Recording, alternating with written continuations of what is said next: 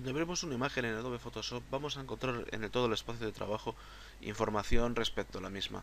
Si os fijáis en la parte superior, en la pestaña, veréis eh, barra baja mg barra baja 8657, que es el nombre del archivo, seguido de .jpg, que es el formato de, la misma. Eh, lo siguiente que se ve es al 16,7%, que es el porcentaje en el que está ampliada, que está ampliada en pantalla la imagen.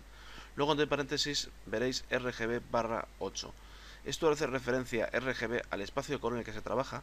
Si pincháis en imagen, modo, se os desplegará una ventana en la que podéis ver los distintos espacios de color.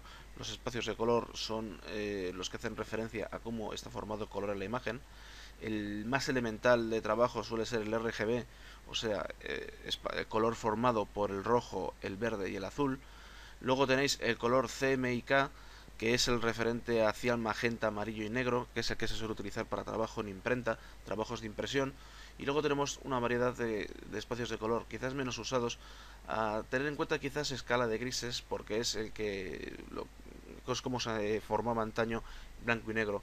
Adobe Photoshop ha evolucionado y ha generado herramientas específicas para convertir la imagen en blanco y negro, puesto que cuando eh, seleccionamos escala de grises estamos perdiendo dos canales y solo nos quedamos con uno. Por lo tanto estamos perdiendo información de la imagen. Luego en la parte de abajo eh, teníamos justamente lo de RGB 1.8. El 8 hace referencia en este caso a la profundidad de color. La profundidad de color es la cantidad de bits que definen cada píxel en la representación de la imagen. Y el modo más básico, como podéis ver aquí, es el de 8 bits por canal. Aparte de esta información que tenemos desplegada en la pestaña superior, en la parte inferior vamos a tener también más información relativa a la imagen.